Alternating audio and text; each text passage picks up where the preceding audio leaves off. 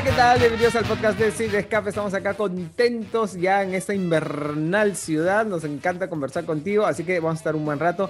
Sea donde sea que te encuentres en la versión de audio o, hola, la versión video. Aquí está el podcast de Cine Escape. Hola, Oscar, ¿qué tal? ¿Cómo están? ¿Cómo están? Bruno, Luchito, Dani. Aquí este, la humedad haciendo estragos en mí. Ah, Así que todo, creo. si, si, me ve, si escuchan mi voz más nasal que de costumbre, pido la disculpa del caso y en todo caso, felizmente no me agarró mis ataques de alergia que ya sería imposible que pueda estar Te haciendo tumban, ¿no? Te no solamente el podcast, sino cualquier actividad humana. Ay, Sí. sí. Así que bueno. ¿Cómo estás, Dani? Que has venido así noventera. Noventera, ¿no? Sí. Moda grunge, moda grunge. Corco, Kurt Cobain, este, muy bien, muy bien, amiguitos con frío, como, como todos, ya cada vez se va más pereza salir de la cama, este, pero así, lista para un super programa porque tenemos muchos temas importantes, muchas noticias, muchísimo contenido, así que en un ratito empezamos, Luchito, ¿cómo estás? Ahí te veo con tu polo de Deadpool, ¿es? No, de Spider. No, es Spider-Man, porque un gran poder conlleva una gran responsabilidad, Dani. Ajá. ¿Qué tal? ¿Cómo están? ¿Cómo están? ¿Cómo están, amiguitos, compañeritos, hermanitos del podcast? Eh, sí, pues ya está haciendo su friecito, así que vamos a tratar de calentarnos con las novedades del mundo del entretenimiento y vamos a comenzar con, con una franquicia que es este, muy, muy querida por, por todos nosotros, creo. Este, a ver, para contextualizar un poquito, es la cuarta franquicia más exitosa de la historia, detrás de Marvel, Star Wars y Harry Potter. Ha recaudado más de 7 mil millones de dólares y es una de las grandes franquicias hollywoodenses. Este, de, de estas es la más longeva, la que más películas tiene. Tiene 26 títulos, que ya pronto van a ser 27. Y, este, y bueno, nada, a ver, adivina, adivinador, ¿de qué franquicia estamos hablando? Yo les voy a dar otro dato. Yo les voy a dar otro, otro dato. Es tan grande esa franquicia que hasta tiene hasta útiles de oficina. Ah, muy importante, el merchandising. Sí, claro. Todos lo hemos usado, además, sin darte cuenta, señor, artículos de colección sobre tu escritorio. Claro. ¿De qué estamos hablando, Bruno? ¿De A qué estamos hablando? Turu, De- turu. La única persona que tiene licencia para matar, el agente 007 James Bond, que es una, una, un proyecto cinematográfico que me atrevería a decir que fue la primera que incursionó en este famoso concepto de la saga cinematográfica, ¿no? Porque antes de, de eso, pues existían películas y por Claro. ahí segunda parte, ni siquiera se llamaba secuela, sino la segunda parte, pero gracias al señor James Bond nos acostumbró a siempre, cada, cada- cada par de años, tener un agente 007 en una nueva misión. Obviamente basada en una serie de exitosos libros que, eh, además Luchito, que es un eximio lector, me dará la razón, han sido este, siempre em, polémicos en su momento porque decían que el autor en sí también había sido un espía, ¿no, Luchito? Por eso que tenía Eh, y- la data. Ian, Fleming creo que trabajó, sí, Sí. trabajó en el servicio secreto, sí, sí, este, estuvo conectado ahí, obviamente todo pues en la ficción se exagera, pero sí creo que estuvo metido ahí en el mundo del espionaje internacional, ¿no? Este, y después de la muerte del autor han seguido haciéndose novelas este, ya contemporáneas de, de James Bond, ¿no? Esperemos que... Pero ¿por qué estamos hablando de James Bond? Porque, bueno, la noticia de la semana ha sido que eh, los estudios MGM, Metro Goldwyn Mayer, eran dueños de la franquicia de James Bond. Como lo hemos comentado muchas veces en este podcast, la situación de los estudios MGM no es la mejor. Ha estado en los últimos 25 años yendo para acá, para allá, que lo compraba uno, que lo vendía otro. Lamentablemente, uno de los estudios más legendarios de Hollywood, en la- una situación que no es la más óptima, hasta que mi amigo Jeff Bezos decidió decir, oye, vamos a comprar, siempre quería tener un león, así que Amazon compró los estudios MGM y creo que me parece excelente porque es un buen lugar donde aterrizar por fin y crecer nuevamente a su categoría. Así que una de las, de las cosas que más he comentado es que ahora James Bond es de Amazon, ¿no?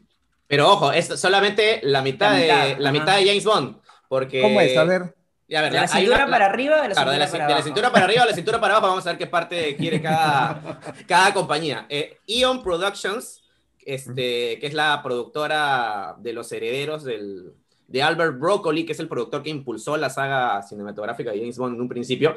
Eh, ellos tienen la, la mitad de los derechos de, de James Bond, ¿no? Del, del personaje.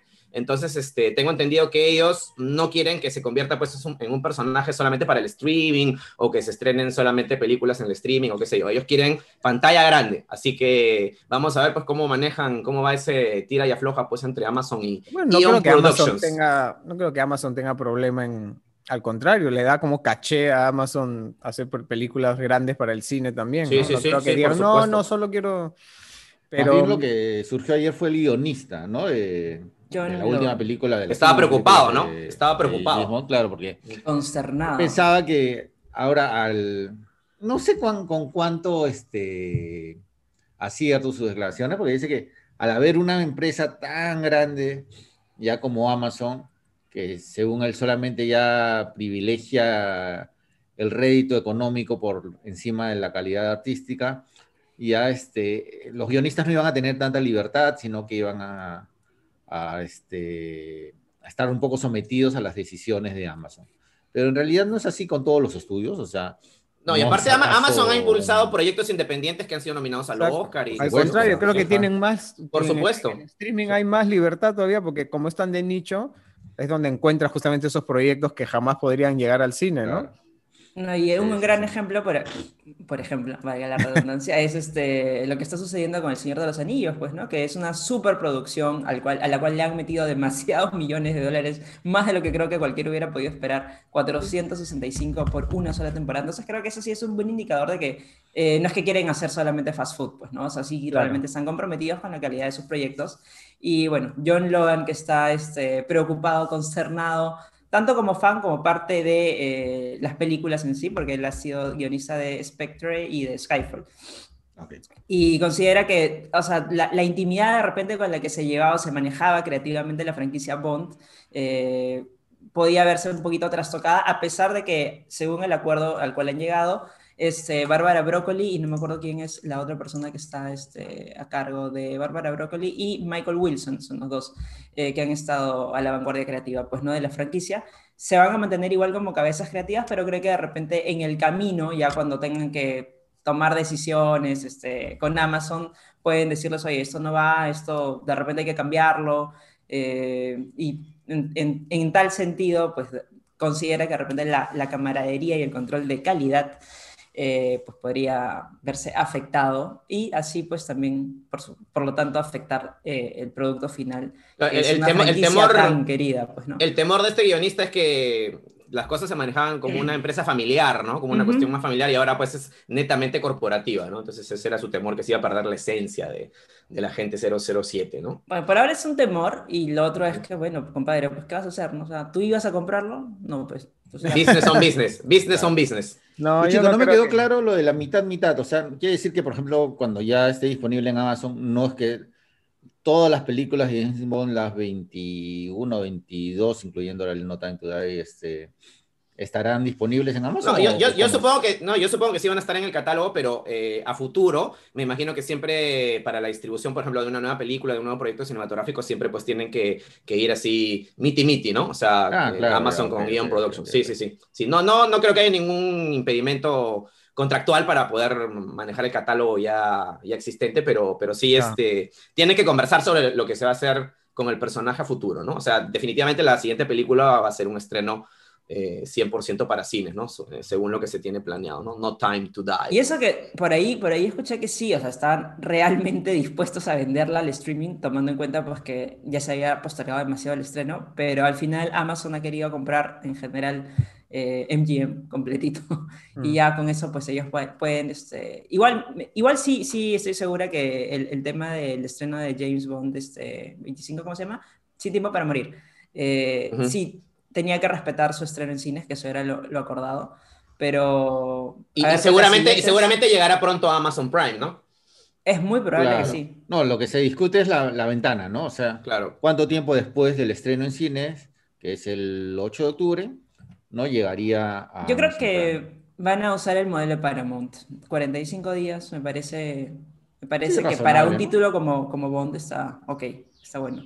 No sé si el mismo día como lo está manejando Disney o Warner este año, pero Ujú. 45 días me parece... Sobre todo porque en un ratito vamos a ver los, los números que está dejando los, eh, las películas de estreno. Y De pues parece que, sí, parece que está bastante, bastante bien. Ya, al menos ya comienza la caso de- resurrección de... las salas, ¿no? Sí, ya comienza. Se está levantando, se está levantando poco a poco. Así que sí, esperemos que nuestro querido James Bond tenga así un buen, un buen eh, final, ¿no? Eh, porque siempre son, es un personaje querido, legendario, a mí siempre me ha gustado porque de, de chivolo mi papá nos llevaba al cine cada vez que se estrenaba una película y además en mi propia historia pues siempre le tengo cariño a James Bond porque la primera película Es que cierto. cubrí, la primera entrevista que hice en Hollywood fue una película de James Bond. Así que con el... con- ¿Cu- cu- Bruno, ¿cuántos James Bonds has entrevistado? ¿Dos? Dos, claro, a, a Pierce Brosnan y a Daniel Craig, ¿no? Este, Y a mi tío Sean por otra película. No, yo ya Ah, estaba nunca. menos retirado y a Roger Moore menos, pues, ¿no? No, no, pero por otra Ah, no, película. pero- Por ejemplo, a Sean Connery no lo has entrevistado, sí. No, ya me acordé, he entrevistado a tres porque a Timothy Dalton también lo entrevisté por otra película. Escúchame, ¿sí entrevistaste a Sean Connery ¿No, por no, no, no la has estado Liga con de él la... en alguna alfombra roja? ¿O la- no, sí, esta, en esta película de la Liga, la Liga de los no sé Hombres. Extraordinarios? ¿No? Ya quisiera, ya quisiera, no, Ah. jamás me habría olvidado de eso, sí. Pero, pero sí, es este, no sé, ¿ustedes cuáles son sus recuerdos de, de así de James Bond? ¿De niño iban a verle? ¿Es una franquicia que, que disfrutaban o no, no les gustaba? ¿Cómo era? A ver. Yo, yo me acuerdo que de niño eh, fui a ver alguna película de Timothy Dalton, que me parece con, con alguna actriz afrodescendiente y como la villana, lo recuerdo así vagamente, este, que me gustó mucho, ¿no? Sí, sí, James Bond es un personaje eh, querido, entrañable, este, un poco distante, ¿no? Porque es difícil identificarse con él, ¿no? O sea, esa- vive pues una vida que difícilmente alguno de nosotros podría vivir, ¿no? Pero igual este, eh, tiene pues un glamour, un, un encanto que, que es irresistible, ¿no? Yo lo que me acuerdo, por- también mi papá me llevaba al cine este, los sábados en la tarde, a la matinée, a ver las más variopintas películas. y alguna de ellas me acuerdo que era este, una de James Bond. No estoy seguro si era este, Moonraker, ahora que lo estoy viendo acá. Ya, pero me acuerdo del villano, que era Mandíbulas. Ah, sí, que tenían los dientes. Sí, eso sí, eso sí me acuerdo, es lo que, lo que más este, recuerdo. Y la canción, lo que siempre hay que agradecerle a James Bond son las canciones. Uy, los créditos. Este, claro, Sí. los créditos, Los créditos siempre la canción este, es este, memorable, ¿no? Claro. Por ejemplo, de, de esa película no estoy seguro si corresponde a esa, pero un recuerdo de mi niñez es de Rita Coolidge con Old Time High. Luego ya pasó en los ochentas, Ajá, Duran Duran, Mm. eh, ya ahora más, más para estos tiempos Adele, ¿no? En Skyfall, Adele. Crow. Uy, de él. Siempre grandes artistas en los soundtracks, ¿no? Sam Smith creo que también. Sí, Sí, Sam y Smith. para esta última la alegría la va a poner este Billie Eilish. Billie Eilish. Este, extrañamente ha sido lanzada la canción de manera eh, Sí, anticipada, antes pues, ¿no? sí, sí, Justamente sí. antes del estreno. Bueno, mi- mis recuerdos de Bond en realidad eh, se resumen a dos Bond. Eh, a Pierce Brosnan, que Uy, sí, uy, sí, soy chibolita. soy chibolita, pues. Soy chibolita no tanto ya, la verdad. este, la- a ver, tal vez ha sido la primera que vi, pero así como que medio escondiditas porque GoldenEye 95, pues sí, todavía estaba chibola. Con la Pipiolita. canción de Tina Turner. Sí, con la canción de Tina Turner, pero me acuerdo que Pierce Brosnan era muy, muy, muy atractivo en esa película. Y ya Su de ahí primera película de Bond fue esa. Ujú. Sí, es su primera película de Bond, así es. Antes de, antes de él, claro, ya era el 89, la película anterior este, License to Kill, ¿no? Yo estaba agudada todavía. Y de ahí ya recién he visto en sí la franquicia Bond y la he disfrutado ya en cines y todo, eh, con Casino Royale, ya con Daniel Craig. Claro. Y pues todas las películas que han venido después, ¿no? Casino Royale, que fue su gran presentación, estaba ahí Eva Green. Claro. Y, y sí, la última pues que hemos podido ver en los cines ha sido Skyfall, que también me gustó muchísimo. No, Spectre, perdón. Spectre, Spectre me comí una. Hasta ahora pues que estamos esperando el, el estreno de Sin Tiempo para Morir. Pero esos han sido pues mis dos James Bond. El de mi infancia, digamos, cuando lo veía como algo todavía lejano, que prohibido para ver, porque era, ya era, era más para adultos y ya después cuando he podido ver ¿Dispara? ¿Eso fue un disparo o un ladrido? un ladrillo, un ladrillo acá de la Sí. bendición. Pero no andemos Claro. más en los recuerdos de James Bond para, para el especial pues, que, que Que que tengamos hacer. cuando, Cuando se acerque el estrene, momento. cuando se Así. estrene No Time to Die. Dime Pero cuál, es, dime cuál fue tu primer James Bond y te diré qué tan viejo eres. Claro. Pero esta película se ve bien chévere, bien intensa, bien este, visualmente súper atractiva. Aparte es una película que Daniel Craig prácticamente hizo de favor, ¿no? Porque él ya se había, él había dicho que ya James Bond ya fue, ya acabó, ya es una etapa diferente de mi vida y le dijeron por favor, por favor, por favor, por favor. Y Último, último, último. Pero así está hace, hace creo que dos películas. Con, con el Ya me quiero ir, ya es muy extenuante el rodaje. Y, no y a, y a ver quién, y a ver quién será el próximo, ¿no? ¿Quién O será el prox- o próximo? próxima. O próxima. Próxima. O próxime. O próxime. Sí, Es- así que este, vamos a verlo en los cines en octubre. ¿Cómo estaremos por acá en ese momento? ¿Se abrirán los cines esperemos para que ya octubre? estén abiertos. ¿no? Por- Sí, ya, ya deberían. de Para la segunda mitad del año deberían estar abiertos. Escúcheme, después de ver todos los mítines políticos, Ay. ya es una tontera que no sabrá nada, ¿no? Claro. Ayer el señor Castillo ha dado un concierto prácticamente, o sea que... No, y, y ya en, favor, teatro ya, en teatro ya se están comenzando a hacer algunas cosas presenciales. Ya, Conciertos también. Sí, va a haber un concierto presencial de Mar de Copas. Ya están comenzando a, Sí, a sí, sí, darse sí. eventos, Bueno, pero este, con público. si hay eventos con público, siempre creo que el tema va a ser espacios cerrados, pues, ¿no? Ese es el- Bueno, ahí tiene, tiene que el verse el tema de la circulación de aire, la ventilación, ¿no? Abres la puerta, pues ya no es cerrado la sala de cine. La puerta abierta ya no es cerrado. Sin Bueno. techo, pues que lo hagan ya. Claro. Bueno, entonces atentos a esta noticia que nos ha dado cierto entusiasmo gracias a que Amazon compró los estudios MGM no solamente por James Bond, sino que asumimos que tendrán mucho de su catálogo y además nuevos proyectos. ¿Y qué va a pasar con la aplicación de MGM? Chao. Ya, chao, Chao, pues, ¿no? pues. Lo que yo me pregunto es qué va a pasar con, las- con los proyectos que son para Hulu, que los hacía MGM, como El cuento de la criada, por ejemplo. ¿Pasarán a Ah, ser parte de Bueno, Amazon? y- y- y, por ejemplo, ¿Seguirá vari- varios- diversificado, así como que en otras Y, irónica, irónicamente, varios clásicos de MGM están en HBO Max, ¿no? Porque ellos vendieron en algún momento sus derechos, ¿no? De, de varios clásicos. Así que no, no van a estar en Amazon, sino van a estar en HBO Max. Claro, el catálogo histórico de MGM lo tiene Warner, que es HBO Max.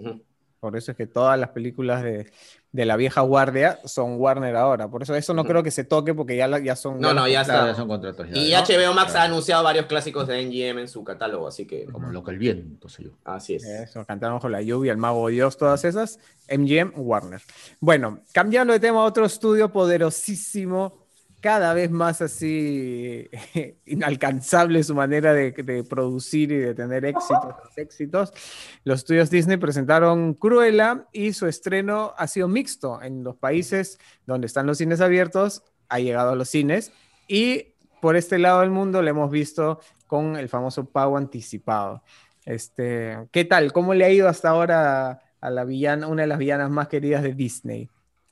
Le ha ido bien, pero no mejor que otra de las películas que se ha estrenado recientemente. Eh, Cruella ha reportado 21.3 millones en sus primeros tres días, pero eh, Un lugar en silencio, parte 2, ha reportado 48.5 millones en tres días. Este Un lugar en silencio, parte 2, Sí. es de Paramount Plus, perdón, de Paramount, este, y que promete llegar a Paramount Plus eh, en 45 días todavía, mientras que Cruella sí ha llegado el mismo día eh, a Disney Plus y a, a los cines, pues, ¿no? Pero te, sí, actualizo, te actualizo las cifras todavía, Dani, porque el lunes, que fue feriado, el Memorial Day en Estados Lo, lo Unidos. consideran como parte del fin de semana largo. Claro, vein- entonces 26.5. ve- es- 26 para Cruella y, y, un lugar en 58. silencio se fue todavía a 57, o sea... ¿Y se al mismo tiempo? la- la- sí. 58.5. La, la Lo que pasa es que- secuela- Lo que pasa es que comparo los tres días porque de ahí tengo el resto de, de películas en tres días como Godzilla vs. Kong, Mortal Kombat y Ah. Por eso, por eso este... claro. Pero, igual, un, igual Lugar en Silencio 2 ha sido el, la apertura eh, estadounidense más grande en taquilla desde Sonic, en febrero Sí, del y con- 2020. y- Imagínate. Y siguiendo la comparación con Cruella, se estrenó Un lugar en silencio en 100 salas menos, ¿no? Este, ¿Qué quiere decir esto? ¿Que Cruella la gente no la, la haya visto, no le ha gustado? Yo creo que no.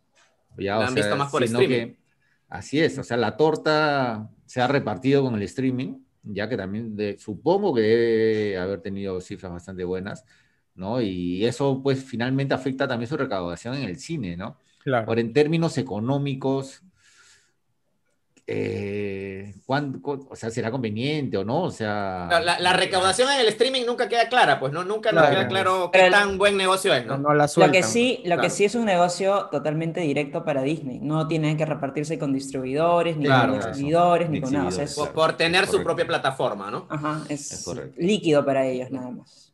Pero de repente, o sea, como papá dices, pucha, y llevarme a toda la- todos los critters al cine, o pago como si en Estados Unidos, ¿no? Pago el- el Claro. equivalente a una entrada y nos quedamos todos en la casa y vemos la película, ¿no? También está ese criterio. Mientras que A Claro. Quiet Place no es una película familiar, porque es una película de terror, Sí. entonces sí como que más, más la onda ir al cine como, como adulto ya, ¿no? Creo que ese, ese criterio pesa también. Sí, es correcto, es correcto. Sí. Así que, así que, bueno, en Estados Por Unidos ahí. costaba eh, 14 15 dólares o 14 dólares el pago anticipado de Cruella, o sea, el equivalente en, en las grandes ciudades, no en todo el país, pero en las grandes ciudades ese es el precio de una entrada regular al cine. Así que es como que pago una y la vemos seis. Y ahora 14 mira, dólares mira. costaba Cruella allá Sí. en Disney Plus. 14 o dólares? 30. O 30. No, 30, 30. 30, ¿no? 30. Claro, dos 30. entradas al cine. era. Debe haber sido 30, sí. Mira, y- y- y- y viendo todavía aquí la recaudación del weekend, ya del fin de semana ahí en Estados Unidos, en tercer puesto se ubican, mira, nada más ni nada menos que Raya. Ya, este, que ahí se está manteniendo, ¿ah? 13 semanas, ya va por los 51 millones, o sea. Ahí La- la- La- las dos películas, las dos Raya películas el que han, las dos películas que han recaudado más en esta época pandémica son, bueno, Godzilla vs. Kong, que tiene el récord total con más de 400 millones, y bueno, y le está yendo muy bien a Rápidos y Furiosos 9, que sin haberse estrenado en Estados Unidos ya va recaudando más de 200 millones, 200, más de 230 millones de dólares, ¿no? Ah, mira, ese que- no lo sabía. Sí, sí, sí, así que este, igual uno ve el ranking de las películas más este, taquilleras del año y todavía está como que un poquito este, al- alterado con las películas chinas, pues, ¿no? Que siguen, siguen encabezando porque allá en China pues ya todo está normal y la gente va al cine y sus películas eh, recaudan mucho dinero entre, entre su público local. Pero bueno, ya poco a poco ya las películas hollywoodenses están regresando, ¿no? Con, con fuerza al, al, al box office. ¿Habrá sido un negocio para, para Warner lanzar las películas de todo este año en No. HBO Max? No, no, No. Ya, o sea, ya viendo los números de taquilla te das cuenta que de repente eh, sí, han, han Y creo un- que también se han podido esperar. un- pudieron haber esperado un añito con Tenet y con Wonder Woman.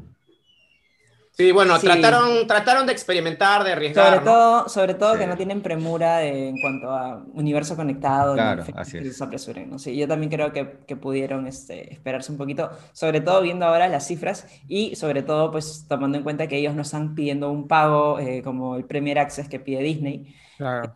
Ni están esperando 45 días como Paramount, entonces están haciéndolo el mismo día y gratis, así que no sé, no sé qué tan, qué tan buen negocio hay. Bueno, se supone que la estrategia apunta a ganar nuevos suscriptores. Consolidar HBO. Max. Sí, a su servicio de Sí. streaming, ¿no? Claro. Tendrán que sacrificar algunos títulos para eso. Ujú. Pucha, Sí. pero hacían varios, ah, varios han sacrificado. Yo creo que muy atractivo, sobre todo como Godzilla vs. Kong, creo que sí, si de repente corriéndolo un poquito hubieran sacado buen, este, buen dinerillo por ahí. Y, o sea, no, no digo que les haya ido mal. Le, ha- pero le ha ido bien, a Godzilla, a hubiera Godzilla podido vs. Kong le ha ido muy bien, ¿no? Le ha podido ir mejor mejor. Sí. en circunstancias normales, ¿no? Escuadrón Suicida también es otro que se anticipa muy grande. Vamos a ver, vamos a ver. Hay otro más, creo que está en línea en Warner, no me acuerdo. Harry Potter.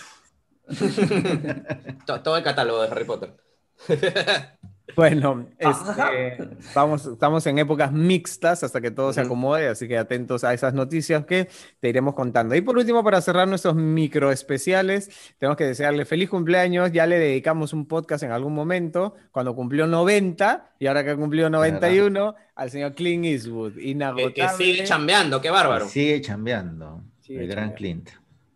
No se cansa, sigue sacando proyectos, ya está retirado como actor, pero... sí, yo, en yo, la- yo recuerdo que en el 2008, cuando sacó Gran Torino, que es un peliculón, él dijo, ya, esta es mi última actuación, no más. Aquí me retiro de la actuación, voy a seguir dirigiendo. Y sin embargo, después ha- no, no, le más. pica el bichito, sí, Sí, ha seguido sí. actuando, no puede, no puede con su genio y sigue, sigue dirigiendo y sigue, este, y sigue actuando y, y este No, y manteniendo película, el, sí. el nivel de calidad, ¿no? O sea. Sí, sí, por supuesto, o sea, no porque es es- que- Casi, casi obra maestra tras obra maestra, ¿no? Claro. Aparte, qué gracioso, un, un personaje que durante bastante tiempo fue vilipendiado por la Claro, crítica, claro. los, los, los eruditos, los uy sí, uy sí, se burlaban de él como que era monote, mono, ¿no? tenía un mon- monocorde a la hora de hablar, un actor con un registro limitado, ¿no? un registro limitado, que siempre hacía lo mismo, ahora estará a sus 91 años diciendo, ¿sí? ¿Alguien me quiere decir algo? ¿No? Claro. No, inclusive su personaje icónico, pues, de Harry el Sucio, que, que Ujú. era por el cual lo, ahí lo chancaban a, a mi tío Clint, ¿no? Ahora es, es- ha sido revalorizado, ¿no? Claro. Con los años. O sea, él, él ya de por sí con lo que hizo en el cine ya era una leyenda viviente, ¿no? Pero después Claro. lo que ha hecho como director ya es una cosa, pues, ya sobresaliente se queda chico la Sí, película. claro, o sea, claro. este, con películas pues entrañables, ¿no? Entrañables, entrañables y, y, y, y ojalá pues que, que le queden varios años más de vida a mi tío Clint para que siga haciendo buenas películas. Este año, este año estrena Cry Macho, que es una película que él va a protagonizar y que, y que dirige también. ¿no? Si ya en esta banda que tiene hace años de, de estos héroes pues crepusculares, ¿no? que le transmiten su, su, sabiduría a una generación más joven, o sea, este, Va, va, a estar bueno, ese, ese, va a estar bueno ese estreno. O sea, que, ¿qué, no ha hecho, ¿Qué no ha hecho tu tío? Y, y es multifacético, porque sí. claro, todo empezó, empezó no, no, no, no solamente en el cine, sino incluso en su propia vida. Empezó siendo claro. creo que repartidor de periódicos, estuvo en el sí. ejército, que es más, que creo que de ahí justamente este eh, dio su salto a la actuación. Ha sido alcalde, ha sido alcalde. Unas amistades tenido, por ahí, sí. bombero, de todo ha hecho, de verdad. Repartidor de pizza, su... tipeaba tesis. y, y, él, y, él, compone la música de muchas de sus películas, ¿no? También. Estaba pelotas muy, de playa, qué bestia, cierto. ¿Tú lo has claro. entrevistado, Bruno, una vez? O... Una vez para sí. Zully. Uh -huh que tú en ese momento estaba yo trabajando para Warner, entonces tuvimos el acceso porque era una película de Warner fue un junket súper limitado, porque imagínate, mi tío pues no es que dé muchas entrevistas. Claro. Y lo que me gustó fue que él quería, normalmente los junkets siempre, lo, lo, que más hacen los estudios es cortarte el tiempo, ¿no? Te dicen cinco minutos y de ahí te dicen, ay, no, van a ser tres porque el actor está estresado, ya se quiere ir. Con Clint Eastwood al revés, él quería hablar más, o sea, Dice, ah, no, que, que, los espacios sean más largos, porque dice que se estresaba el señor de que la gente entre y salga en tres minutos y se quedaba en la sí, mitad. Claro, Entonces claro, decía, claro pedazos de 10 minutos, imagínate, pues un, fue un regalo eso. Y además, este... recuerdo esa entrevista. Súper calmado, súper brillante. Una de las cosas que me dijo que tú vas a compartir conmigo, Luchita, es que yo le pregunté justamente cómo, cómo hacía para mantener esa, esa vigencia y esa, esa, esa chispa de seguir haciendo cosas. Y me dijo, nunca hay que perder la curiosidad por nada y nunca hay que dejar de leer, me dijo así. Sí, claro. Pero sí, no solamente totalmente. refiriéndose a leer de que, ay, voy a comprarme la nueva, el nuevo libro, tal, sino no, todo en internet, en, en todos lados. Noticias, claro. curiosidades, leer cosas de internet, leer, siempre estar informándote de cosas, porque eso es lo que te hace, ¿no? Te despierta la chispa de, oh, esto es interesante, esto podría ser un futuro proyecto, esto podría llevarse al cine, esto podría ser una serie, ¿no? Siempre estar en esa.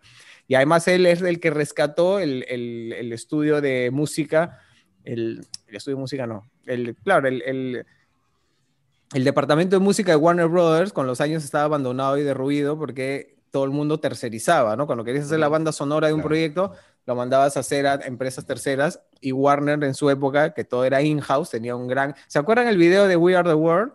Claro. Que salen todos los artistas cantando ya. Ese, ese estudio estaba de capa caída, eh, nadie lo usaba y estaba ahí tirado en los... Apolillándose. Apolillándose. Y Clint Eastwood sacó de su bille y dijo, fue a los ejecutivos, fue donde Jaco, Jaco Warner, donde los hermanos Warner le dijo, oye, esto no puede ser que se esté destruyendo. No, pero Clint nadie lo usa, no vamos a gastar un mango, ya. Yo lo arreglo, ¿ya?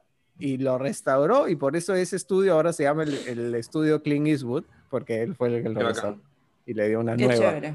No, y él además tiene fama de ser un director súper relajado. O sea, él le dice a la gente, no, vamos a trabajar tranquilos, de 9 de la mañana hasta después del almuerzo, ahí todo el mundo se va a su casa. Eh, que, tal cual, este, filma, él filma y siempre queda la primera toma o a lo mucho la segunda. Ya está. O sea, no es un director así súper perfeccionista que, que, trata de buscar toma tras toma, así. Hasta qué maravilla. Sí, es un, un tipo, encima es un buen tipo con, con su gente a la hora de trabajar, ¿no? Este... Y después al, todo el mundo se va a su casa, juega con la bendición. Listo. Así es. Ah, estreses. Nada, bueno, feliz cumpleaños, feliz cumpleaños, Clint Eastwood. A ver, rapidito, ¿a qué películas le recomiendan a la gente de, de mi, de, del buen Clint para que busquen y la vean? Para mí, Río Místico, ¿no? Mm. Es... Cartas de Cebollima, maravilloso. Million Dollar Baby, creo que. Eso iba a decir yo, Million Dollar Te gané. Golpes del destino, se llamó en, en, en español. También bueno, maravillosa. No, Gran Torino también me gusta mucho. Gran Torino también es un película. Sí, sí. Y la que lo trajo, la que lo puso en el mapa es Los Imperdonables, ¿no? Esa fue la película que. Que, que revivió claro. un poco el género western, ¿no? A inicios de los 90. Y que empezó, y que empezó esta onda de, de Clint como director, ¿no? Así que. Sí, bueno, ganó el Oscar. Búsquenla, búsquenlas y disfrútenlas. Ya, y ahora sí, quiero saludar a nuestro productor de las tinieblas, Ginito, que está un poquito mal de salud, así que lo saludamos y les mandamos buena vibra. Y va a poner a continuación, porque sigue ahí en las tinieblas, nuestra espectacular, editada por los estudios Pixar, diseñada por Con todos los efectos que pone Michael Bay y Zack Snyder. sea. En una sola película. La Los que, les, los que le sobraron, los efectos que le sobraron. Y los flares de J.J. Abrams. Abraham. Vamos a ver la cuña noticia.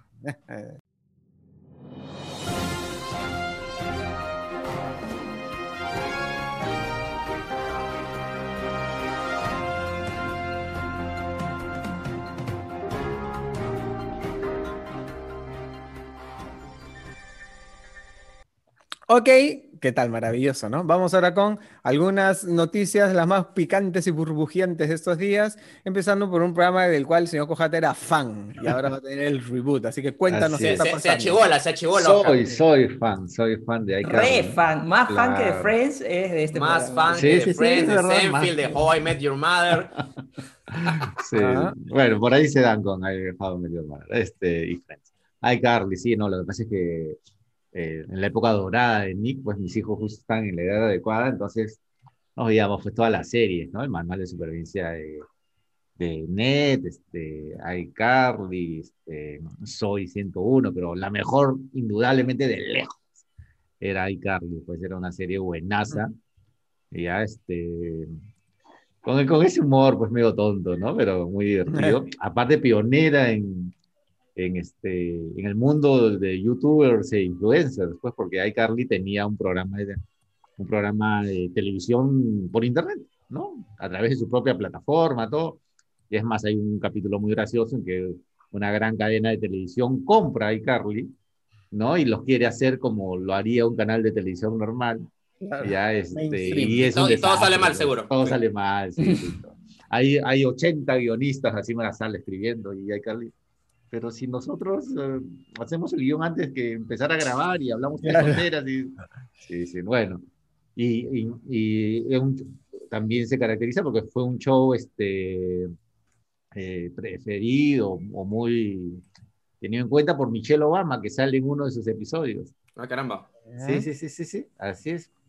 Ya, y bueno, la noticia es que va a haber un reboot de iCarly, ¿no? Para la plataforma Paramount Plus, ¿no? Que llega este 17 de junio, o sea, ahorita, sus tres Ahorita. primeros episodios, y aparte manteniendo a prácticamente la totalidad ya de su elenco original, menos ya la Uy. mejor Oscar. amiga de iCarly. que La Sam. favorita, la favorita de Oscar. Ella, ella, yo no sé mucho de la serie, pero sí sé que esa actriz está retirada ya, se ha dedicado a su familia, está completamente Sí, retirada sí, de la actuación. ya- No, Janet ya Ma- le- Ma- McCurdy, Le sí. llovió tantas, tantas críticas, tantas cosas después de que se filtraran sus fotos. Fotos fueron las que se filtraron de ella, ¿no? Sí, sí, sí, pero y bueno, igual creo que no se sentía a gusto con... Siempre dijo que trabajar en iCarly no, no era tan paja como, como la gente Ah, pensaba. caramba. Ya que este, sí, había mucha presión de los directivos y toda la cosa. Y ahí ella no... Hay gente que no, no le gusta esta eh, gusta, no presión aguanta- no aguanta el aguanta, ritmo Claro. Que te ¿no? impone. Entonces, ¿no? este, sí.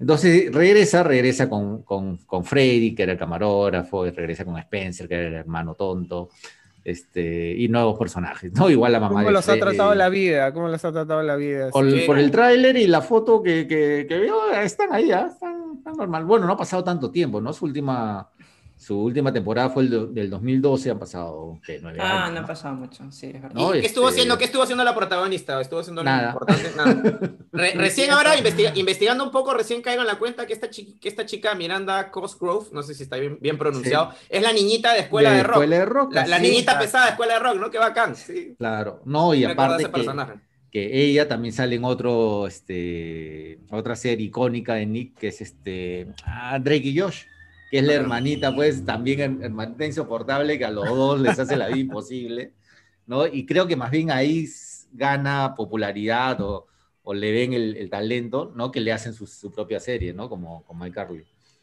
Así que, nada, yo por mí estoy contento y a lo mejor este, va a ser un motivo para suscribirme a Paramount Plus. Ah, caramba.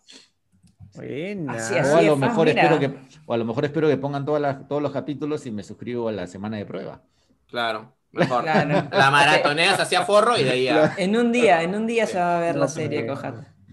Los chicos de Paramount necesitan su sencillo también para hacer. Pucha, de verdad, si no estuviera en Paramount, yo creo que sería incluso más popular este reboot, porque sí, Paramount todavía está frío, pues, ¿no? Como, Sí, como claro. plataforma. No, no tiene pues la... El peso de Netflix, de Disney Plus. No, claro, claro, claro. Poco a poco, vamos a ver cómo le va, que lo manejen bien y listo. Bueno, entonces atentos, 17 de junio llega el reboot, no el reboot, sino una nueva temporada de iCarly. Pues es un reboot, Sí. pues, ¿no? Son... Es, es, es- eh, técnicamente es un Claro, revival. un revival. Un revival. Revival. Ah, un revival. Un revival. Es la- así vamos. Revival, revival, vamos. Oye, Bueno, la película, paréntesis, paréntesis. El otro día en Amazon Prime, ¿saben qué película encontré? La ¿Cuál? película de la. Juana. Ah, de- su madre. La película mío. En Amazon. Prime. En En Amazon Amazon Prime. Está este, la Hay hay películas de- peruanas escondidas ahí en Sí. Amazon Prime. Hay que buscar. Bueno, Ni me acuerdo cómo se llama esa vez que, que salía ahí la Edwin Sierra. Buena, Edwin Sierra, ¿ah? sí, Tasa pero- internacional. Ah, en el Sí, sí, streaming. sí. Para todo el mundo. Este, otro que se ha despedido del streaming es mi papi, mi churro, mi Mickey, mi rey. Terminar la segunda temporada de Luis Miguel. Pero- no he visto todavía, no he visto No es más que un hasta luego. No, Sí, Ya se ha obviamente. confirmado la tercera temporada. Pero que va a ser la última, ¿no? Sí. Sí, ya, pues ya, ya, ya Ya la, que- la, ya- la ya- cuarta no- sería ya predicciones del futuro. Ya no tienen, ya no tienen de dónde exprimir más esa vida ya. Sí, no, aparte que ya la- creo que ya el 80% ya es medio inventado, ya este. El la- 80, yo creo que, sí, yo creo que más. Porque, porque Pero ha sido un que- exitazo igual, ¿no? Que la hija se metió con el manager, esa vaina yo ya no sé hasta qué punto puede ser cierto eso. ¿no? Se supone que sí, pero pues hay muchas ficción cosas exagera, que... seguro. Sí, claro. Defin- definitivamente la ficción es la ficción. Claro. Pero, pero sí, pues, o sea, igual sí siento que Luis Miguel ha estado bien limpio en esa temporada de imagen. que Yo pensé que le iban a chancar más ahí su, el tema de su paternidad ausente y todo lo demás. ¿no? Como que pero él es el productor, con- ¿verdad?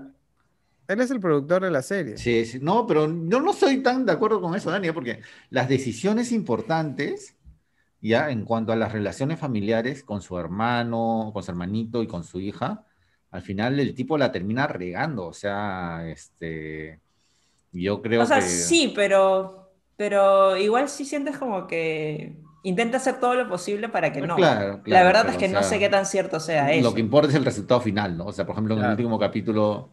Pero igual este, como que, claro, tienes esa sensación de que no, no, no, no lo quiso hacer así, o sea, es como Claro, que güey, le- salió mal. como el chavo, un- como el chavo, fue sin querer queriendo. No es un malo, pues, ¿no? Sino que Y yo realmente no, errores de pues, juventud. No, no, no sé, pues, no, no sé, pues, ¿no? Pero bueno. Claro, claro. Pero Luis no Miguel es tocado el productor, de- ¿no?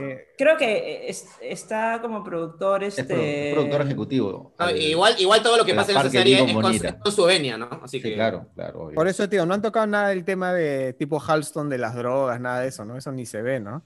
De drogas No, En la No. primera temporada, nada más que su papá lo, Claro, claro. lo parchaba Luis Miguel. Pero, pero sé que Uy. Luis Miguel, según lo que dicen los involucrados, no sé cuál de los guionistas habría dado esta declaración, pero sí lo leí anteayer, que les había dado total libertad creativa, por supuesto. No lo quieres hacer enojar, así que no vas a poner lo más escabroso de Claro, su vida.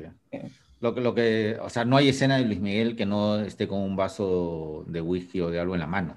Claro, o sea, o sea, no es necesario decir, pucha, si era un adicto al alcohol. o ¿Que no, era, no era telado? ¿No era? ¿No era Ice-T? No. Bueno, pero en realidad probablemente sí era telado para la filmación, ¿no? Sí, probablemente sí. obvio, claro, obvio. Bueno, pero pueden verla, ya terminó y suponemos que eh, Diego Boneta ya empezará a enfrascarse en el proyecto siguiente, que es la tercera y última. Aplausos para la gente de caracterización y maquillaje, que de ver- de verdad que me ha sorprendido cómo han podido envejecerlo sin que se note, que ese es uno de los más grandes eh, retos que se, que, que se, a los que Sin se que meten. se noten las costuras. ¿No? Porque normalmente en las hasta en las Sí. películas más grandes de Hollywood, cuando el actor estaba maquillado, tú haces así como que No, no te la crees, te saca, te saca, te saca de la saca. ¿no? Y acá no, es increíble, es perfecto, su carita así como pachetoncito. Incluso... No, y, y- y puntos también para la actuación de Diego Bon- Bonira, porque este, él tiene un estilo de cantar diferente en los 90 a, a- a después de los 2000 cuando ya se pone más grande y que ya canta solamente boleros y cosas así, Ujú. que ya se pone así muy expresivo, así muy gestual, ¿no? O sea, Más afectado. más afectado, esa es la palabra exacta, Sí, Luchito, ¿no? Y, y el Diego Boneta lo, lo lleva muy bien, ¿no? O sea, porque de verdad, para a veces para, para alguien que, que, que no conozca mucho del tema puede parecer una sobreactuación, ¿no? La, Claro. la forma en que interpreta las canciones, ¿no? No, no Claro. de su vida diaria. Y, pero así era, pues así es. Ajá. Mi pregunta, este, perdóneme, perdóneme, Verónica, te corté, pero mi pregunta tenía que ver con, pucha, Mi perro está por acá. Está por el switch- Quiere, el colaborar, quiere aportar, bueno. quiere aportar en el podcast. Está muy buena, para variar. Ya, este, iba a preguntar, ¿están usando la voz de Luis Miguel para la para no, esa no, temporada? no, no, no, no, todo lo canta eh, Bonera. Pero tipo que recontra Y chicateado. lado, pues, ¿no? Claro. es O sea, imitando, imitando la manera de cantar Luis Miguel, obviamente no canta como cantaría él en sus discos. Claro, claro, claro. No claro, lo, imita, pero ya pues con su recontrayudín de post, me imagino. Seguro, claro. Seguro que le meten su pichicata, sí, claro. De- es que de verdad quedó tan, tan igual que pensé que era Luis Miguel, por eso dije, Bueno, entonces ahora vamos con Netflix, el rey del streaming, que ha publicado su ranking actualizado de cuáles son sus 10 contenidos más exitosos con más millones de usuarios, ¿no? Me imagino, no es, no es, de- no es dólares, sino De hogares, digamos, de de, hogares. de visionados, ¿no? ajá, de vistas. de vistas. Estás Ok. muteado, Skitter. Hola, Perdón. sí. Ya. Nada, le- les preguntaba si era de suscriptores o de, o de vistas, o sea... No, de vistas, de vistas, de o sea, visionados. Yo un mismo suscriptor puede haber visto Claro, cinco veces. porque, claro, no, o sea, porque tú, o sea, claro, o sea... Yo tengo entendido que es hogares, o sea, Sí. asumiendo de que es como que por cuenta que pagas, ¿no? Claro, Por ahora cuenta, es, medio, es medio tramposón porque igual que YouTube ellos contabilizan creo cuando ya has visto unos cuantos minutos, no necesariamente Sí, la película, la también. película completa, ¿no? Pero, Uy, y más tramposo es lo que han hecho con el último lugar, que ahí lo vamos a comentar. Sí, pero bueno, este, justamente el último lugar es la actualización del, del ranking, pues, ¿no? El ejército de, de los muertos de Zack Snyder, que tiene 72 millones de visionados. Puesto 10. Puesto Que 10. ese, ese es el punto, no los tiene aún, lo han proyectado para Ah, es una proyección. Ah, Mm, Bien rata, bien rata. ¿Cómo sabes son- eso? O sea, ¿quién le ha hecho el ranking? Hajimi. Sí, algo así, según los números. Claro, es que no lo dicen, pero yo lo escuché justamente ayer en un video de YouTube de esta youtuber este, Grace Randolph, ¿ya? y también me quedé como que ah, su- de- no sabía la información porque la- a la hora que publican este, el post sale, sale como que el número uno en los hogares y, y se anticipa que va a llegar. Creo que ni siquiera ponen eso. Pero ponen como que sí, que es número, número uno actualmente, pues, ¿no? Pero no hacen el disclaimer de que no es una cifra a la que han llegado, sino es una cifra a la que se espera llegar recién. Ah, sí. Este, Una proyección. En el primer lugar sigue indiscutible Misión de Rescate. Pero vamos, pues, Luchito, por, por favor, hay que mantener Ah, ya. suspenso. No, pero Pues, ya, pues, o por sea, no vamos, a, no, nueve, nueve. no vamos a leer lo- los 10, no vamos a leer los 10 puestos, pues, ¿no? ¿O No, sí? porque no. Claro. Ah, ya, ¿por qué ah, ya, perdón, perdón. Spoileé, La gente está acá justamente por este contenido. Claro, puesto Muy bien, 10, muy bien, Ejército de los Muertos. perfecto. Puesto Ajá. 9, Eve. Puesto 9, Eve, Eve, Eve, Eve, Eve. Cielo Eve. de Medianoche, una película que Luchito recomendó, 72 millones de... Estos sí confirmados, pues, ¿no? Sí, sí, sí, sí. Ese es de 72 George millones Clooney, de ¿no? cuentas, en todo caso. de La Ah, película no, de George no la Clooney. recomendaste, Luchito. Sí, yo no la recomendé, pero es la de George Clooney, que tú lo entrevistaste además, creo, por la... Sí, Me sí, estoy sí. confundiendo con esa del avión que siempre tiene que estar de día. ¿Cómo se llama esa, Luchito? Ah, es una serie, esa es una serie belga. Este, Ah, ya. La confundí con esa. Ya, sí, sí. bueno. Cielo de Medianoche, la película de George Clooney. Eh, proye- este, 8, Proyecto Power, 75 millones. Malaza. ¿Alguien la vio? Tú no Sí, la, malaza. no- la no recomendaste, Lucho, creo, o no. Sí, malaza, malaza, malaza, muy mala. Muy mala. de este ranking solamente he visto dos, solamente les digo eso. A ver, yo he visto, pucha, el ejército de los Ah. muertos que la no recomendé. Eh, eh, No spoiler todavía, eh, la, la siguiente Hasta ahí una nomás, Ya, hasta ya. ahí una 7, Siete. Enola Holmes, que también la he visto. 76 millones. 76 millones en Honor Holmes con nuestra querida. Bueno, este, la, la, la, la promocionaron bastante y bueno, Bobby. está protagonizada por una estrella popular en estos tiempos, ¿no? Así que Ya viene la es segunda lógico. parte. Sí. A todo esto, estas cifras equivalen a lo que se ha, eh, o al visionado de hogares durante un mes, o sea, en un mes. ¿no? Ahorita probablemente estas películas tienen cuántos millones Ah, de- ya, o de sea, durante vistas? su primer mes. Durante su primer mes, ajá. Ah, o sea que si yo lo veo ahorita en Holmes. Claro, ya no entras en el, ya no, ya no aumentan estas cifras, digamos que este, Ah, este es el ok, ranking ok. del primer Pero bueno, mes. igual estas Porque cifras sirven que- como referencia para saber qué películas son las que a las que es les ha ido mejor, ranking ¿no? Cambiante, es un ranking que está cambiando todo el tiempo. Claro, es un ranking cambiante y me imagino que tampoco toman en consideración que, pues, no sé, hace, qué sé, qué sé yo, hace dos años no había la cantidad de suscriptores que hay ahora, pues, ¿no? Claro. Que por eso, por eso cuando este Ah, Ejército de los claro. Muertos lanza su, su cifra de 72 millones, es más, acá está el disclaimer que dice, ha sido la película número uno en todo el mundo y está proyectada para ser una de las películas de Netflix más populares en sus primeras cuatro semanas. Pues no te dicen como que Claro. todavía no alcanzamos esa cifra, ¿no?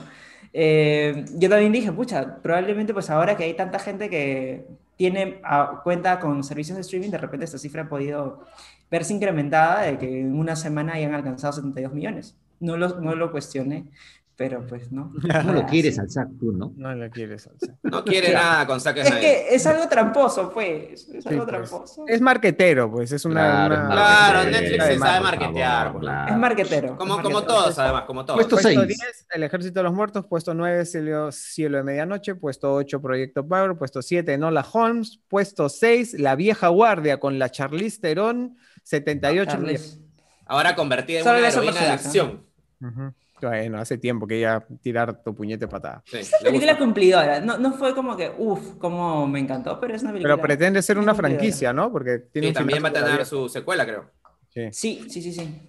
Puesto 5, Ah. ¿cuál es Misterio a Bordo? Con, este, con mi adorado Adam Sandler. Adam Sandler, que Sí. curiosamente no le he visto hasta ahora. ¿Esa es la que es con Y- y- Jennifer Aniston? Sí, y curiosamente yo que odio a Adam Sandler, esa película sí me gustó, me pareció A mí también me gustó, me divertida. entretuvo más, más por Jennifer Aniston que por Adam Sandler, pero igual este, me pareció una película muy divertida. Jennifer voy a ver este Aniston fin de semana. Hace, hace buena ¿No dupla la has visto? sale ¿Sí la has adorable. visto? No, ¿No? le he Sí. visto. Sí, este. A mí no me aparte, gustó tanto, la verdad, aparte es como una. Tiene su intriga policial ahí, ¿no? Este, obviamente en tono de broma, de comedia, pero, pero sí, sí, es bastante entretenida. Misterio a Bordo, 83 millones. Número 4, Escuadrón 6. La 83 película que si ves te da calambre al ojo, ¿Por qué, Luchito? porque es Michael Bay. Ah, Ay, Michael Bay, otro, otro de mis engreídos, Michael Bay. Pucha, qué mala. No, pero esa película sí te da calambre al ojo, ya es too much. La Esa no la he visto ni la voy a ver. Ni la vas a ver. Se te cae el lente de contacto. Puesto 3, Spencer Confidential, 85 millones. Ese es un policial con Mark Wahlberg. Sí, simpático, simpático. No sé por qué, no sentí que haya tanta, tanta publicidad para esa película. O sea, la vi como que pasó por ahí. Que Estados Unidos supongo que sí le metieron bastantes balas, pero acá por Latinoamérica creo que no hicieron mayores eh, campaña de marketing. Puesto 3, perdón, puesto 2, Bird Box, a ciegas, 89 millones con la gran Sandra Bullock. Esa película sí me pareció Sí. paja. Sí, también, sí, sí. sí la vi, también me pareció bien paja esa pela. Sí, sí, sí, sí. sí. Un, gustó, proyecto interesante, di- dijuerente. Era, era la época, claro, estaba un lugar en silencio donde no podías hacer ruido, la otra no podías abrir el ojo. Claro. Van a hacer un crossover ahora, no hables, no mires, no nada. Sí. nada. Quietecito, quietecito. Ni respires, porque hay otra que no respires. Sí. El primer lugar, según Netflix con sus proyecciones y estadísticas, Misión de Rescate, 99 millones. Esa es la de Chris Hemsworth. Sí, la de, de acción que le fue muy bien y de todas maneras va a tener secuela. Ahora, yo les pregunto a ustedes, ¿cuál de estas películas ustedes consideran que habrían funcionado bien en, en cine, no? O la de Chris Hemsworth, de todas De maneras. todas maneras, sí, de todas La maneras. acción. Sí. Mm. La de Sandra Bullock también. La de. Sandra Bullock también, sí. Sandra Bullock, sí, también.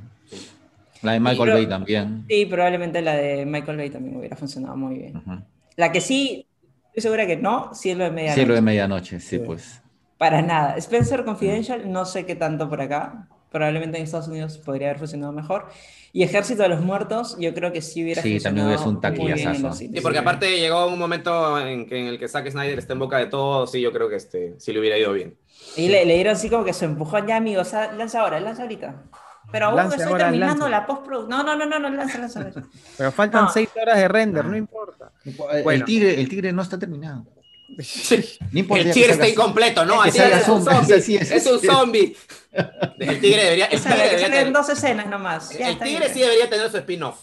Va a tener, Luchito. Muy bien. Entonces, esas son las cifras de Netflix y ahora eh, dejando a otra casa, pasando a otra casa de streaminera, vamos con Disney Plus, que en junio, por fin, ahori- oye, ahorita, 9 de Ya junio, estamos, llega ya. Loki. El próximo miércoles. No, no, no vamos a poder comentar el primer capítulo. ¿Por qué nos han hecho esto? ¿Por qué le han cambiado los estrenos a los, Porque los ahora miércoles? los miércoles son los nuevos viernes. Nuevos ¿Por qué viernes. no Lo dijo vamos a Tom poder- Hiddleston. ¿Por qué no vamos a poder te levantas comentar? tempranito, lo ves, Mira, no, no voy a ver la Loki a las 8 de la mañana, ¿no? definitivamente. No. Miren, a todos nuestros este, televidentes y No, pues, spoilearíamos. radioescuchas, este, Oscar, este, tú te debes a tu público. no está que comprometido para levantarse No, temprano y ahí verlo. nomás, ahí nomás. Si no comentamos es por... WandaVision sí la hice un par de veces, ¿ah? de verla tempranito. Así que vamos a ver si, si me... Para si- evitar los spoilers, ¿no? Ah, yo también, así me sacaba la legaña mientras veía ahí mi WandaVision. Ni siquiera desayunaba todavía, porque digo, no, si me levanto de la cama, desayuno y regreso a ver, ya no, ya lo... Ya me Así spoilaron. Así mientras estoy todavía así dormida, veía ahí WandaVision y veía Falcon los primeros tres, y ahí me aburrió bien. Pero WandaVision sí, sí vi los... Sí, 9 creo de que junio. Todos los capítulos temprano porque sí me interesaba, obviamente. No se puede Hacer ver algo al cuando recién te respecto. despiertas. Aún el cerebro todavía se está ahí acomodando. Falta el cafecito, el pan, No, de- leer el periódico.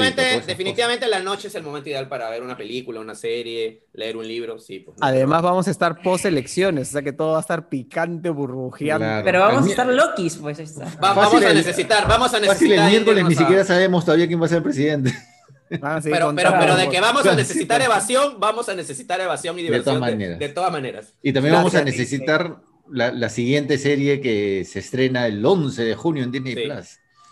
Que es Animation. Zenimation. A ver, yo no sabía que- de qué se trataba, lo encontré ayer y vi el tráiler y me pareció muy paja y creo que la, la- la- la voy a ver justamente para estar en Estados Unidos. Dos. Que, ¿Sabes de qué, de qué es? Bruno, creo que también te va a gustar. Ya, este, según el tráiler, lo que he visto, escenas de las películas de Disney, pero solamente con el, con el sonido ambiental, ya, o sea, para que te este, relajes, te relajes. para que te relajes.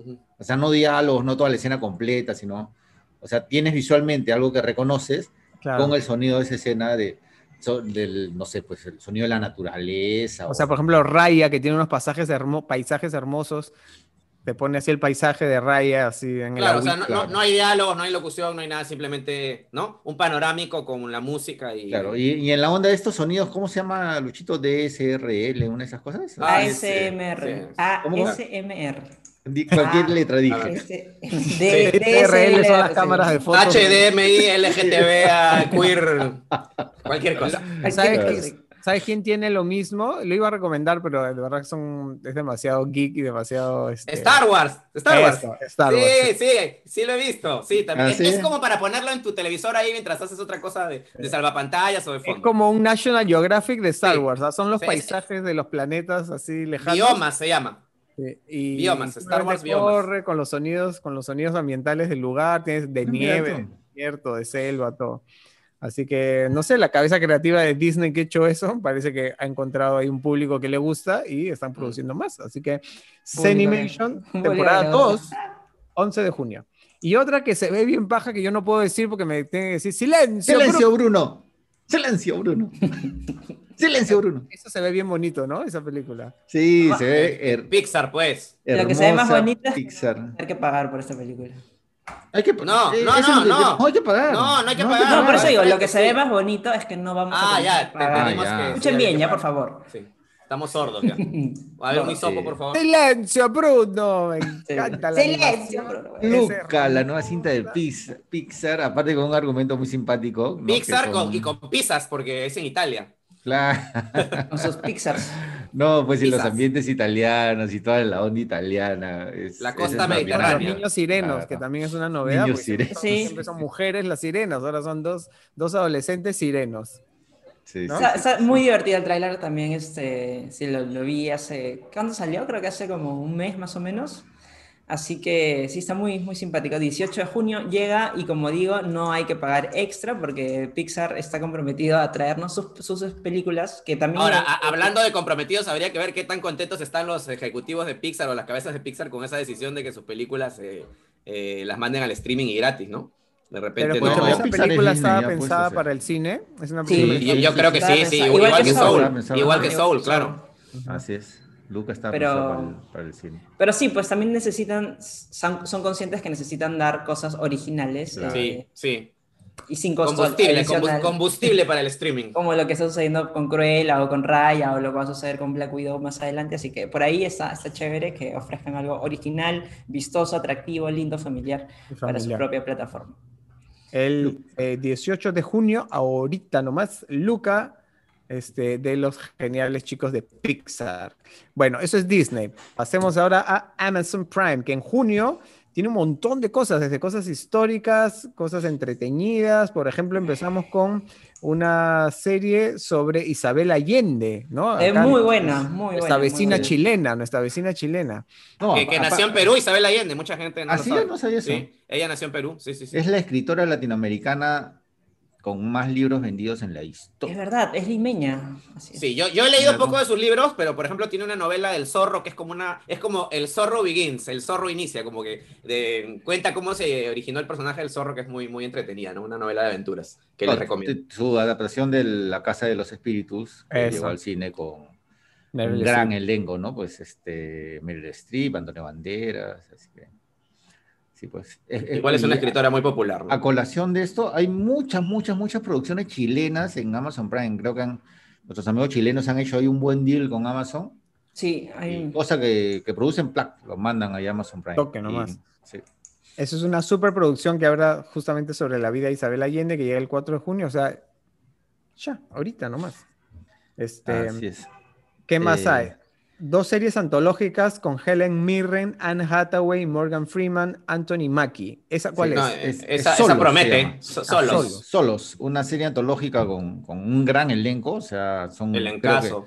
siete, siete historias, ya, este, capítulos separados, ¿no? Este, Pero que pues, este se- según lo que he visto en el tráiler son siete historias diferentes, pero que de algún modo Están parece que unidas, claro, por están el conectadas, concepto, ¿no? ¿no? Sí, sí, sí. A que están solos. No, y aparte a- hay cosas futuristas, este, eh, cosas de, de esta época, o sea, dice, la serie abarca nuestro presente y futuro, además de mostrarnos que aún en nuestros momentos más aislados, todos estamos conectados a través de la experiencia humana. Ahí está, ya tienes la sinopsis. Así como... eh, ¿Cómo se llamaba esta? ¿Modern Love era? Modern Love, sí, Sí. Modern Love. Claro, pero esta tiene, con- esta tiene cosas de ciencia ficción, Con más, ciencia eh, ficción y hacia sí, la más- soledad, pues. ¿no? más fumadas, ¿no? Y Modern Love ha anunciado ya su segunda temporada para julio, julio o agosto, o sea, ya en estos meses viene. Tiene sus cositas Amazon. Oh, Sí, sí, sí. claro. No, cada sí. vez mejor. Y ayer vi el documental de Juanes, ¿Qué ¿Y tal? qué tal? Origen. Está, está simpático, está bueno. Ya eh, hay algunas cosas que no me cuadran, algunas versiones de las canciones, pero en general está bien, ¿no? Pues, está- está- dura 50 minutos, así que Ahorita Juanes está en boca de todos por su, por su nuevo álbum de, de covers, pues, ¿no? ese pues Origen, sobre Claro. eso. Sobre eso es el documental, Ajá. así que... Y el sí. sábado parte, Lucho. sin escape, ojo, tenemos una entrevista con Juanes el sábado en sin escape, así que está bien chévere. Ah, así es. Eh, bueno, ¿y qué más hay eh, en Amazon? Ahí nomás. Eh, o sea, hay un montón, pero estas son las más resaltantes, pues no podemos poner. Las más todo, resaltantes ¿no? para ver ahorita en este par de semanas, porque obviamente sí, sí, siempre sí, están renovándose. Este, bueno, entonces hace- ha sido hace un podcast nutrivito. ¿Alguien tiene algún no lo vean, alguna no recommendation, algo que no les ha gustado? Yo lo voy a, voy a decir así en un minuto, ¿ya? Y aparte seguro la gente ya lo, ya lo vio y ya se quemó. Este, La segunda temporada de ¿Quién mató a Sara? es insoportable, es innecesaria y es este... Yo creo que la han hecho muy rápido, ¿no? Porque sacaron la primera, fue, tuvo un, un- un éxito mediano y dijeron, hay que hacer otra, hay que hacer otra. Y Sí, hicieron- pero- No, pero yo ya- creo que lo hicieron al mismo tiempo, ¿no? Y simplemente... La partieron. No sé, pero, pero esa, esa vaina de que, así como pasó en Zero Reasons Why, Ujú. que cambiaron el personaje completamente para la segunda temporada, está- aquí también. Ya Sara este, es un joyón de aquellos. Sí, entonces, bueno, así, esa es rápidamente mi no lo vean, no vean la segunda temporada. de- La primera sí.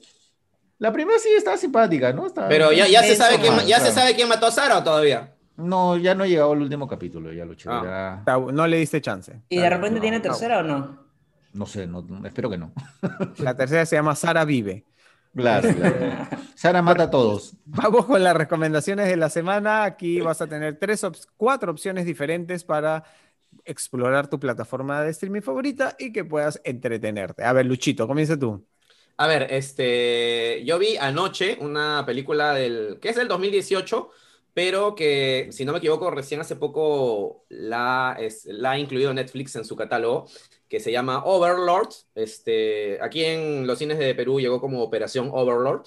Este, y bueno, es una película que combina, a mí me encantan todas las cosas que tengan que ver con la Segunda Guerra Mundial, tengo especial debilidad por, por ese tipo de, por esa época y, y por las películas ambientadas en, en ese periodo. Pero bueno, esta es una película que combina cine bélico con terror, con gore, este, y, y es una película producida como productor general, además, por J.J. Abrams, ¿no? Y su compañía Bad Rabbit. Bad Robot y Bad Rabbit. Y, y bueno, tiene, tiene todo este espíritu de películas de serie B, pero obviamente con un presupuesto mucho más grande, ¿no? Este, brevemente, la, la- la trama sigue a un pequeño grupo de, de soldados estadounidenses encabezados por un soldado afroamericano, eh, muy entusiasta, idealista, eh, que bueno, ellos se encuentran detrás de las líneas enemigas el día de, en el día de, en- eh, con la misión de destruir pues una base de comunicaciones nazi, pero descubren que dentro de esta base pues este, se están haciendo una serie de espeluznantes experimentos secretos este, que tienen como finalidad pues este, crear un ejército de super soldados invencibles del, del Tercer Reich, ¿no? Este, y bueno, aunque en realidad no logran crear soldados súper eh, poderosos e invencibles, sino básicamente lo que crean son zombies, ¿no? Entonces, este, la, la, la, trama es algo disparatada en la línea de estas películas de serie B, pero muy entretenida para quienes aman todo lo relacionado con la Segunda Guerra Mundial, como digo, y bueno, y para todos los frikis a los que nos encanta pues las cosas con zombies, con tripas, con cosas sangrientas, con gore, este, con un elenco, con un, un reparto muy carismático, eh, en el que destacan el protagonista, que es un chico que se llama Jovan Adepo, que, que ha hecho sus cositas, también ha salido en un papel importante en la serie de Watchmen, Pilo Asbeck, que mucha gente lo, record lo recordará porque es este, hizo de Euron Greyjoy en, Euron Greyjoy en, en, Game of Thrones, que aquí es el villano, un capitán nazi, también muy buen villano, muy buen villano. Y, y en esta película tiene un papel muy importante, este, Wyatt Russell, que es este, el US Agent, eh, John Walker de, de, Falcon y el Soldado del Invierno, ¿no? Este, y dato uh -huh. friki, en esta película le, eh, su personaje pues tiene un registro muy parecido al de, al de Falcon y el Soldado del Invierno, y es más, a su personaje le pasan cosas muy parecidas a, lo que le pasa a John Walker en, en, Falcon y el Soldado del Invierno, entonces ya por ahí uno saca la línea de, de por qué lo escogieron este actor para hacer ese, ese personaje, bueno. Y nada, una combinación súper disparatada de cine bélico, zombies, terror, gore, acción, ciencia ficción, eh, pero bien hecha, una combinación bien hecha, muy entretenida, y, y bueno, siempre es divertido ver cómo matan nazis, pues, ¿no? Como, como, bien, como, bien, como bien sabe Tarantino, ¿no? Así que, este, nada, es una, una recomendación para, flares, este para matar el, el... Claro, cómo no, a ver. ahí lo dejo, ahí lo dejo. Para matar el rato está, está buena la película. Muy bien, uh -huh. está bien. Nuevamente no, repite el título y dónde encontrarlo. Sí, ¿dónde o, o, Overlord en Netflix, ¿no? Ah, a ver, Oscar. Bueno, mi recomendación ya la había recomendado el año pasado en el podcast, pero a raíz de este, el estreno esta semana de su tercera temporada, no me queda más que volver a recomendar una Tokyo serie Night. brillante realmente. el, el, método Kominsky. Ah, sí. El método Kominsky, increíble serie. Ya Michael Douglas y Alan Arkin son dos octogenarios, ¿no? Michael Douglas es un un actor que no, ha, que no ha tenido mucho éxito en el cine ni en el teatro, pero tiene muy buena reputación y tiene una academia ¿no? de actuación. Y Alan el Arkin personaje es un, de Michael Douglas. Claro, que el personaje de Michael Douglas, obviamente. Claro, ¿no? Mientras que el personaje de Alan Arkin es un, es un manager, un agente de, de estrellas, ¿no? Y entre ambos tienen una, una un, son mejores amigos, lleno de humor negro, ya este la serie es creada por Chuck Lorre, que es el productor y creador de Two and a Half Men, de Big Bang Theory y otras sitcoms.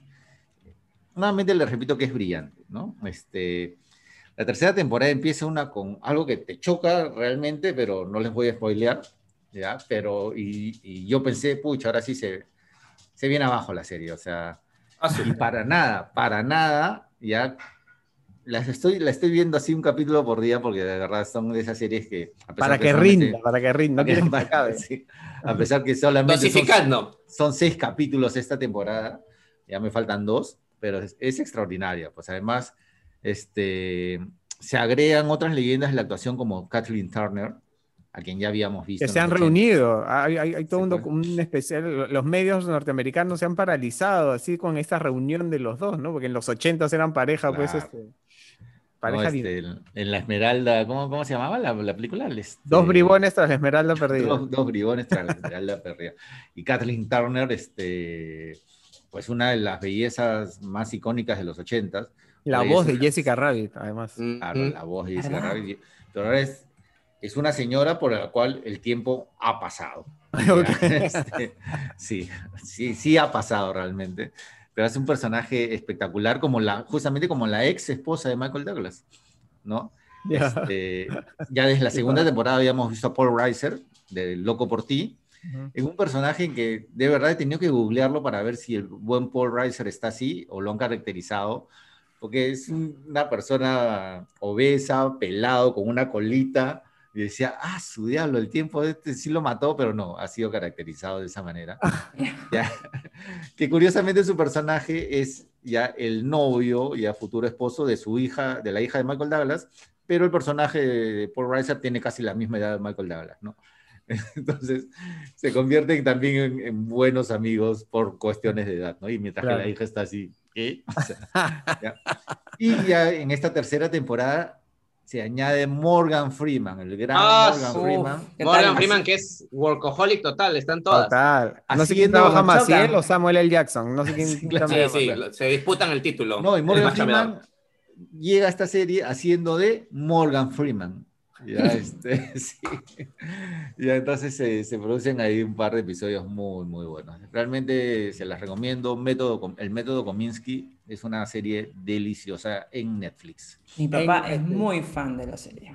Tres temporadas que pueden empezar de cero si quieren ya, si es que nunca la han visto, y van a tener ahí buena carnecita para ir gozando. Y una última cosita, ¿no? Sí. Que este, a veces, para personas como yo que estamos en los 50 y que ya uno comienza a pensar que ya simplemente la vida ya tiene una, es cuesta abajo. Ya. claro, porque ya te, te acercas pues ya a unas edades Claro. mayores. ¿no? Este, realmente, como habíamos hablado en el caso de Clint Eastwood y ahora con estos señores, o sea, la verdad, la vida simplemente se acaba y desciende cuando se acaba. Claro. Cuando te Co- mueres. co- como, como le escuché, como le escuché decir muy sabiamente alguna vez a Osvaldo Catone, mientras haya música, uno tiene que seguir bailando. Así que Ujú. este. Ay, qué lindo. Sí, sí, sí, sí. Tal cual. Así que ya Hasta el saben. final. Exacto, aparte es, una, es un regalo ver esta- estos, estos señores este, trabajando, dando todo su arte, que además do- tienen un dominio de escena pues que nadie más tiene. Es como Sí, que... Y la- lamentablemente ya la serie acabó, ¿no? O sea, ya esta es la, la última. Esta es la última temporada. Sí. Esta es la última temporada, sí. Bueno, a ver Dani, algo noventero tal vez, por eso te has venido así con este. No, pareciera, No. pero no. Ya. Mi recomendación esta semana, eh, curiosamente, mira, el otro, el viernes pasado fue, fue el viernes 28, me- sí, cayó 28, sí. Abrí la plataforma de Disney Plus, así fue como que, a ver, ¿qué cosa habrá pues en Disney Plus? Y me pareció justamente que estaba de estreno ese día eh, Launchpad, que son estos cortos inclusivos que la verdad es que yo no le había dado mucha bola cuando, cuando vi los trailers. Ujú. Vi uno de los trailers y dije, uy, siento que ya me está contando toda la historia, así que ya como que no le di más, este, más vuelta, pero sí me había gustado eh, que parecía una temática pues justamente diferente. Y sí, so- como digo, son cortos inclusivos y son muy fáciles de ver porque duran 20 minutos cada uno y presentan géneros también muy variados. Así que casi me vi, eh, son seis y me habré visto más o menos, creo que cuatro de una y, e intenté ver uno más al día siguiente, pero ya no me gustó tanto. Pero por lo pronto puedo recomendar los cuatro que vi. Eh, me, me gustaron mucho, eh, justamente son de creadores provenientes pues de grupos eh, subrepresentados, ya sea racial, religiosamente o culturalmente, sexualmente también incluso, ¿no? Así que... ¿Cuánto, ¿Cuánto dura promedio cada corto? más o 20 menos? minutos, 20 Ah, minutos. está, Y- está como para verlo en una noche. y bueno, y Launchpad en sí funciona, digamos, como que una incubadora eh, de cortos con la intención, pues, de dar acceso a cineastas eh, que quieren buscar perspectivas, pues, para mostrar justamente diversidad, ¿no? En ese sentido me pareció muy simpática la propuesta y eh, esta primera temporada justamente gira en torno a lo que es el tema del descubrimiento, ¿ya? Y pues lo que también buscan un poquito es que uno reflexione sobre la humanidad en todos nosotros, ¿no? En la segunda temporada eh, sé que va a girar en, en torno a lo que es la conexión y qué es lo que nos hace como que conectarnos en sí como, como humanos en este mundo. Pero por lo pronto, estos seis cortos que están disponibles, ya digo que no me ha gustado mucho uno de ellos, que es este, uno de los colmillitos. Pero todos los que he visto me, me así Es me, que me en- conmovieron. en, me en las antologías siempre es así. Claro, o sea, así es, siempre va a haber un Sí, sí, sí, siempre hay, hay, Ah, altibajos, altibajos. hay altibajos, es. así es. Y mi favorito hasta ahora, como como digo, me falta ver uno, ha sido Seamos Tigres. Me pareció Mm. muy, muy entrañable, muy emotivo. Eh, una hermosa actuación de- del chibolito protagonista también, que por ejemplo, sí sentí que se quedó en otro de los cortos que tiene un par de niños, este, que se llama Princesito, creo que se llama, que sí sentí que le faltó así un, un empujón ahí a- en la actuación de uno de ellos.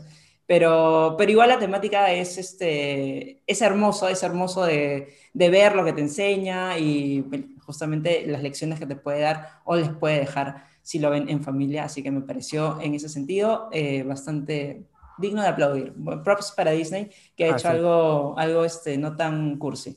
Así Exacto. que por ahí... Y además que te hace, te hace replantearte cosas de manera bonita, audiovisualmente atractivo. Así que búscalo en Disney Plus. Y bueno, siguiendo con Disney, mi recomendación esta semana es Cruella, la película con Emma Stone y Emma Thompson, que las dos están maravillosas. Qué manera de tener empatía con la cámara, de tener dominio de escena.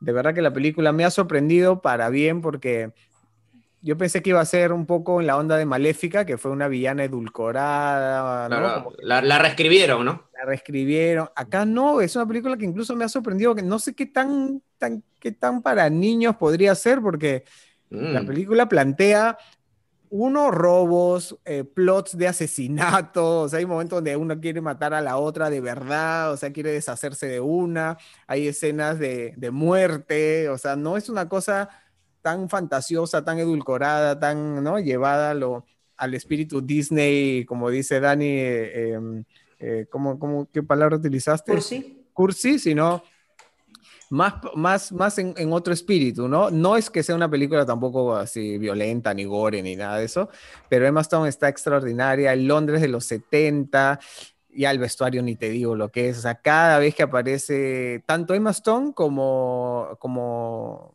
Emma Thompson. como Emma Thompson, es un duelo de quién Claro. ap- aparece con el traje más espectacular. Ambas, dijiste que es- están maravillosas. No, Sí. no es que estén, son maravillosas. Las dos. sí, sí, sí, Y cuando sí, sí. aparece hematoma, Sí, sí. Emma Thompson también, sí, cuando la golpean. a- este, y, y- y bueno, es una, es una versión res- re- revisitada del personaje de Cruella de Vil, que es su juventud y sus orígenes, y que yo estoy seguro que tal vez da- dará incluso para hacer varias secuelas o una saga, porque de verdad que ha quedado, te da ganas de más. Es un poquito larga, dura dos horas 15, dos horas 20. Sí la sentí, en un momento puse pausa y faltaban como 30 minutos todavía, fue como que, hay que, hay que seguir ahí, este, pero la puedes ver con el pago anticipado que son 50 y- 54 soles 90 que se cargaría extra a tu membresía de Disney Plus, porque obviamente es una película que iba a ir a los cines. Ya sabemos que Disney ha dicho que algunas de sus películas tiene que hacer más caja para Ujú. las inversiones. Ah. Esa película ha costado 100 millones de dólares, entonces obviamente tienen que ver de que el negocio siga funcionando. Y si tú dices, no, no quiero pagar, pues yo ya le pago a Disney mi membresía, la quiero gratis. Bueno, Espérate espera- pues un ratito. Tienes que esperarte hasta el 16 de julio y de ahí ya entrará abierta la- al catálogo regular de Disney Plus. Ojo que si haces el pago anticipado, no es que la ves una vez y de ahí se borra, ya se queda en tu catálogo, o sea que la Ujú. puedes ver y tus chivolos o toda tu familia la puede ver de aquí ya para siempre. O sea, ya se, ya se desbloquea, digamos, el contenido, ¿no? Ujú. Pero si no, 16 de julio llega de manera gratuita. ¿Por qué digo ¿No? gratuita? Igual la pagamos. De manera este, incorporada al catálogo. Sin costo adicional. sin Y costo ojo que, adicional. ojo que en otras partes del mundo como Europa, no sé si toda Europa, pero al menos creo que en España es así, sí eh, va a estar como que sin costo adicional recién eh, a fines de agosto. Así fines que, de agosto, sí. Por digamos eso que disculpa, yo por hice una acá- publicación en, en Instagram con la fecha de España, me equivoqué, perdón, pero era, y Dani, Dani me hizo, me llamó la atención y me dijo, no, es el 16 de julio. Yo estaba Así que- cayendo en tu mismo error porque pensé que era exactamente el 27 de agosto y también busqué y justamente dije, oye, ¿verdad que sí? Y luego cuando ya veo la, o sea, ya veo el, el precio en el que esa- esta publicación está en euros, dije, uy, Ah. esta página debe ser de Europa, pues, ¿no? definitivamente. Y ya metiéndose al catálogo, realmente to- tomas en, ves ahí este, que dice 16 de julio.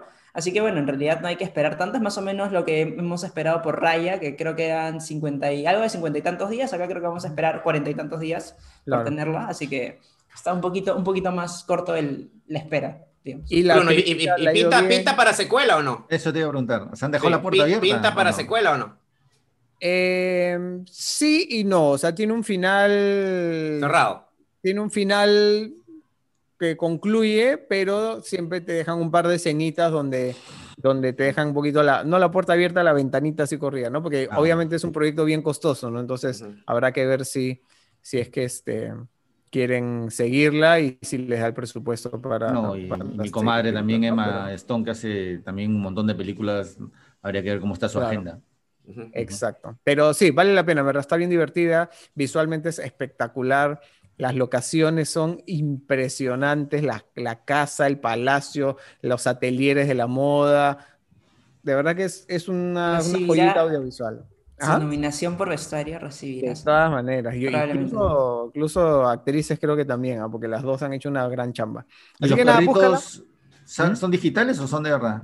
Yo creo que son mitad mitad. ¿Los porque- Los, Los perros. Los perritos, los, los dálmatas. Porque no solo salen dálmatas, salen otros perritos y yo creo que sale un chihuahua que es...